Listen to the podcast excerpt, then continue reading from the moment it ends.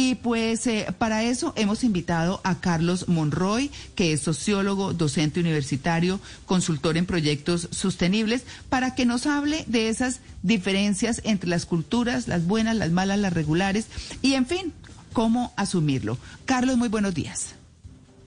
Hola, muy buenos días. Muchas gracias por la invitación. Un saludo a todos ahí en la mesa y a los oyentes del programa.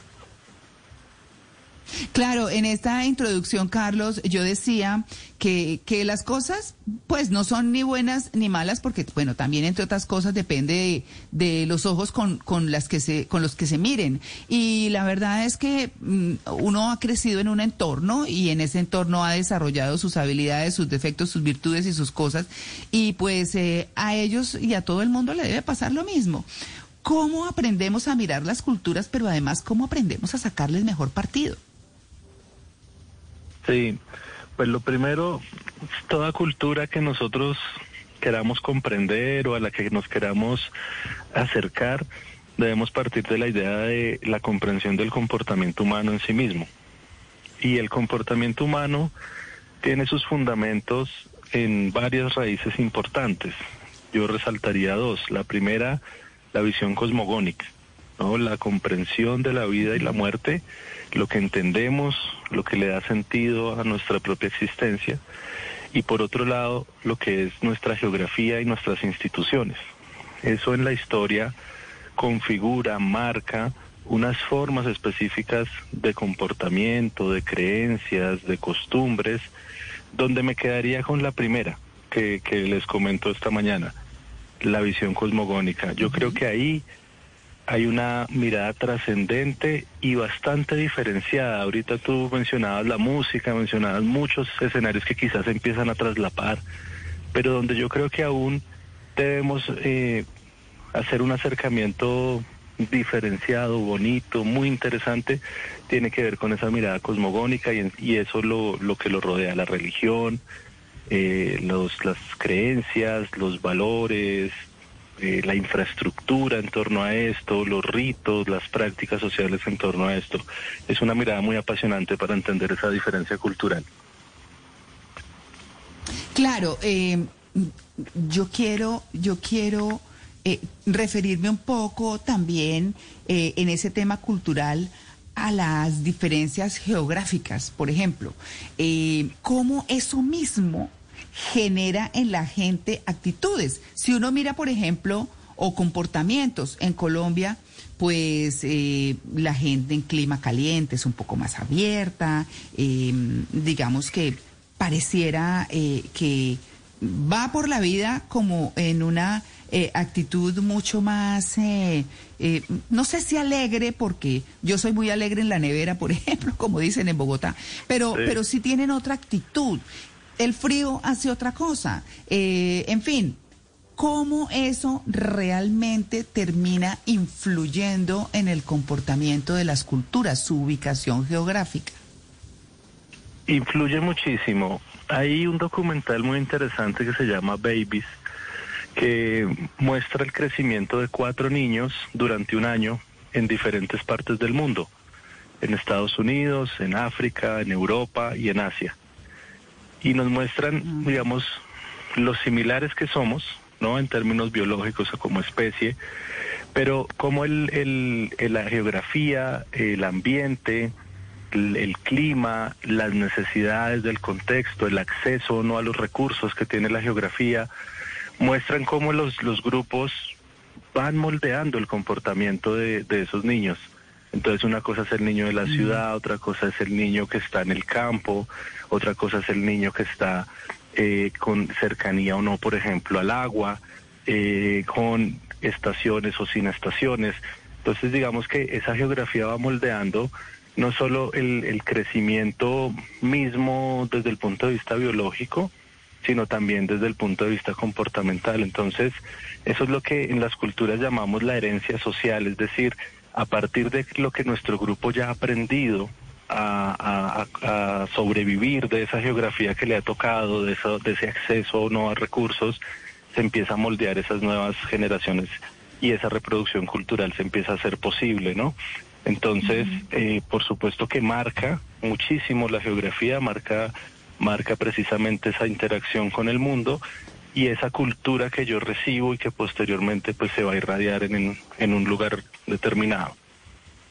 Sí, porque hay personas que viven en Oriente que se vienen para Occidente y se sienten más identificados con esta cultura y al revés. Por ejemplo, hay una surcoreana muy famosa que es influencer y vive en México y dice que una mexicana nace donde quiere. ¿Por qué nos sentimos a veces identificados con una cultura tan distinta que ni siquiera conocemos durante los primeros años de nuestra vida? Yo creo que el, descubrimiento de las culturas es algo muy apasionante. ¿no? Cuando tú tienes oportunidad de viajar, de conectarte, de entender, por ejemplo, lo que les decía ahorita, la noción de la vida y la muerte en una mirada muy trascendente en las culturas orientales, eh, digamos, con muchos rituales, con, con mucho respeto, con mucha elocuencia, eso puede cautivar y eso en, efecto cautiva. Yo creo que el sentido que le puede dar un lado o el otro a la vida de una persona es, es muy importante. ¿Por qué me identifico tanto con otras culturas? Porque descubro la riqueza que tienen desde donde yo las mire. Si tú te acercas desde la música, lo encuentras desde el arte, desde la ciencia, eh, desde la culinaria, la gastronomía, eh, en fin, o sea, hay un, hay un mundo de posibilidades para descubrir y apasionarse. Y creo que cada vez se hace más, más visible y más fácil precisamente con el tema de redes sociales, tú ves influencers que hacen viajes y recomiendan lo que debes hacer en Corea, lo que debes hacer en India, lo que no debes hacer, eh, cómo descubrir México en cinco pasos. O sea, tú encuentras una cantidad de información que empieza a unir cada vez más esas riquezas culturales de, un lado y del otro. Y que las personas se apasionen, eh, tú, tú, encuentras, sí, eh, digamos, personas de, de, todos lados inscritos en culturas que no son las propias. Y creo que el, el, el corazón del asunto está en el sentido y la trascendencia que le han logrado dar a su vida a partir de ese descubrimiento de una nueva cultura. Claro. Eh, Carlos, usted como conocedor de los, de los dos lados, de las dos culturas, ¿qué se traería de la oriental para la occidental? Eh, ¿Qué valor? No sé si la disciplina, si no, no sé, ¿qué, se traería usted para, para, para sembrar en nuestra cultura occidental? Yo traería mm, la trascendencia de la muerte, la traería, digamos, la comprensión más allá de la muerte. Sí eh, para, para, digamos, pues darle más sentido a todo lo que hacemos, ¿no? Eh, me traería la disciplina efectivamente de muchas culturas y me traería el respeto eh, a la familia que hay en muchas tradiciones con las cosas buenas y malas, ¿no? Si tú miras las castas de la India o las, o la, digamos, la, la jerarquía que hay en culturas como la japonesa, pero creería que esa, ese respeto por ejemplo, a los mayores, a, que, forja mucho la familia, lo traería para hacer mayor cohesión. En cuanto al manejo del tiempo, el tiempo para nosotros es lineal. ¿Ellos tienen otra manera de ver el tiempo? Bueno, yo, yo creo que el tiempo, eh, pues otra manera, no sé si otra manera, eh, pero sí unas, unas, unos significados diferentes a muchas cosas, eh, de, los ciclos de la vida, de, esa trascendencia que ya les he repetido varias veces.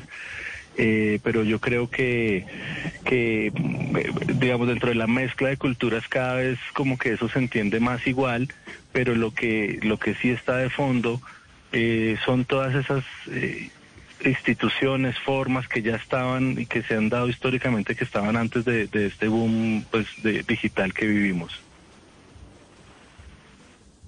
Claro, mm, yo, yo quería como que hiciéramos un paralelo básico entre las dos culturas, en, en, las, eh, digamos, en lo, en lo fundamental. Estábamos hablando de la disciplina, estábamos hablando de la crianza. ¿Cuáles son esas cosas que uno tiene que mirar? Porque siempre los occidentales eh, estamos eh, comparándonos con los orientales y no sé si viceversa, eso sí no tengo ni idea. Pero yo me imagino que debe haber siempre inquietudes y cosas de posibilidades eh, para, mm, digamos, para implementar dentro de las sociedades que les funcionan. Y yo, por ejemplo, digo que si uno tuviera la disciplina que hay en los países desarrollados y que hay en, en, en Oriente, no diría, uy, seríamos una cosa brutal, no solamente por, por, por lo que somos capaces de hacer como seres humanos, eh, trabajadores, eh, avesados, lanzados, eh, en fin, tantas cosas que somos los latinoamericanos, eh, pero también, eh, pues, digamos que el, el clima mismo que, que lo hemos hablado, eh, la gente de verdad no, hasta que no lo vive, no sabe lo que es vivir en estaciones y lo difícil que es, aunque suene lindo. Una cosa es venir en un verano a vacaciones y otra cosa. With Lucky Land slots, you can get lucky just about anywhere. Dearly beloved, we are gathered here today to. Has anyone seen the bride and groom? Sorry, sorry, we're here. We were getting lucky in the limo and we lost track of time. No, Lucky Land Casino, with cash prizes that add up quicker than a guest registry. In that case, I pronounce you lucky. Play for free at LuckyLandSlots.com. Daily bonuses are waiting. No purchase necessary. Void where prohibited by law. 18 plus. Terms and conditions apply. See website for details. cosa es vivir cada estación que pasa con todos los cambios que trae. Entonces, yo- yo- uno dice, en este parangón y en este paralelo de cosas, ¿qué es lo que uno podría decir ideal de las dos culturas para hacer como un perfil, digámoslo así? Sí, bueno, bueno, di- difícil no elegir una, una lista eh, que nos perfile, pero, pero sí, eh, yo creería que los valores sociales de un lado y del otro podrían darnos e- ese paralelo, ¿no? Unos valores más Sí. hacia la trascendencia, el respeto y la disciplina, yo creo que es algo que, que está impreso en la historia de Oriente, de sus culturas, por la misma naturaleza de sus sociedades, que entre otras eh, son sociedades mm, autoritarias, son sociedades muy jerárquicas que imprimen eso, ¿no? Eso tampoco es gratuito. Eh, y nuestras sociedades occidentales, eh, bueno, pues eh, no no quiero hablar mal de mi cultura, ¿no? Eh, pero pero las sociedades oc- occidentales tenemos que ofrecer mucho, yo creo que en temas eh, como de, de, de, de música, de arte. Eh, ¿De disfrutar la vida? de disfrutar la vida, sí, digamos, de, de, de ir con Sí. como más, más ligeros, digamos, más, más, eh, más tranquilos, digamos. Pero también quisiera notar en ese paralelo que hoy en día, frente a los desafíos que tiene el planeta, hay unas cosas que se vuelven transversales y que nos deben unir las dos culturas y en general nos deben unir como humanidad el tema de, de las sequías, de las crisis medioambientales, de las crisis humanitarias, ¿no? Eh, digamos, lo que nos dio también esa noción de realidad de como especie del planeta del COVID, digamos que hacen que, que empecemos a ver menos diferencias que las que creíamos tener también, ¿no? Entonces, las sequías en África, las sequías en, en, en América son, son, digamos, problemáticas iguales que debemos resolver todos, ¿no? Todos como como planeta, como humanidad. Entonces yo creo que si bien hay un podemos hacer esas esos paralelos que son muy interesantes para entender sobre todo la historia que da fundamento a eso, eh, es importante que pensemos en unir las dos culturas con eso que tienen para para que para que digamos atendamos las crisis más importantes. Solo para cerrar un, un- un- una cuñita y un datico. Eh, en, en India, el, el- el río Ganges, que, que enfrenta una fuerte contaminación, lo que, lo que hablan los científicos que analizan el tema ya es que, mire, el problema fue que Occidente nos trajo el plástico. Entonces, hasta antes del plástico, nosotros comíamos en hojas de plátano, en, en- en cosas biodegradables, lo botábamos y las vacas se lo comían y, y listo, se completaba el ciclo.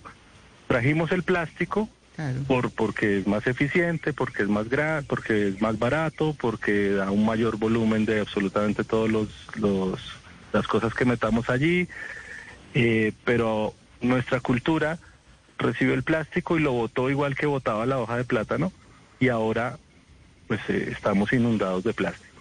No, Entonces también claro.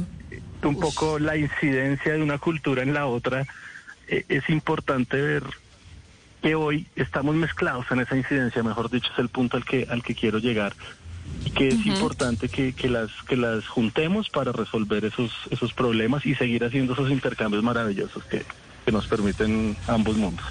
Sí, y esa mezcla, la, la globalización, es posible que en algún momento nos lleve a que, a que las diferencias ya no sean tan marcadas, a que perdamos tal vez riqueza cultural de un lugar y del otro, a que cada vez más pues las personas hablen los mismos idiomas para comunicarse, viajen por todo el mundo y entonces sea más difícil diferenciar nacionalidades en cuanto a que sientan realmente un lugar como suyo. ¿Es posible que eso, así sean muchísimos años, llegue a sucedernos? Yo creo que no, porque porque la tradición y la historia ya están sentadas antes de este boom de, globalización y de intercambio mediático y de, de redes y de influencers. Eh, yo creo que cada quien logra aún tener esa identidad propia, nacional, sin el ánimo, por supuesto, de, de cerrarme a, la, a esa ciudadanía del mundo, ¿no? Que muchos inspiran y dicen que hay. Eh, pero miremos el COVID. Eh, el COVID cerró las fronteras de todo el planeta y recordó de dónde es, es cada persona. Entonces paró absolutamente todo ese intercambio y el, y el que es de un lugar se tenía que estar en su lugar. Eh, obviamente mm, hay lugares que, que son más proclives a esos intercambios, a las migraciones, pero, pero cada quien recordó quizá de dónde es. Entonces yo creo que, que si bien hay una globalización, si bien hay muchos intercambios, si bien hay muchísimo consumo cultural, ¿no? El tema de, de la música, el tema de las películas, el tema del arte, eh, pues eso nos da una mirada de las culturas, o sea, eso nos da una, una imagen de las culturas, pero otra cosa es esa cultura también que no sale en los medios, que no sale en las películas, que no sale en la música, que es esa cultura base que está en los lugares y que seguirá siendo esa base. Carlos. De, de esa globalización. Sí. A propósito de los intercambios, yo, yo quiero intentar un intercambio de amor, un intercambio... Ay, hombre, sí, no, sí ¡Qué quiero. vergüenza! No, no, no, no, a mí no me da pena a mí no me da pena. No, no, señor, no me da pena, no me da pena. Yo quiero, es decir, así como nosotros los occidentales vemos tan bellas, por ejemplo, eh, a las orientales, en- ¿nos ven bonitos a los latinos en, en, en, en el oriente? A usted no. A usted No, pues sí, yo sé que a mí no, pero, pero quiero intentar todo. ¿no? Y va y se pone un calzoncillo. No, y se pone un calzoncillo de esos de sumo y queda peor. Uy, qué buena idea, su Sí. merced. Qué buena idea, sí, señora. Sí, señora. Yo- ¿Cómo yo- nos ven? No, yo creo que y- yo creo que, que no nos deben ver bien, o sea, todos somos susceptibles de que nos vea, que alguien nos vea bien, ¿no? Eh, depende Sí. ya el ojo que, que con el que, que nos mire o que nosotros miremos. Yo creo que, que sí hay un hay una curiosidad, ¿no? De parte y parte, yo creo, Eso. cuando cuando se ven, Claro. digamos, personas que son de otras culturas, siempre hay una curiosidad básica, como como esa de saber quién es o de dónde viene y en ese en ese intercambio pues puede surgir un cogeteo para darte Eso. esperanza en lo que quieres lograr. Eh, y y claro, no, yo yo creo que los los intercambios son interesantes.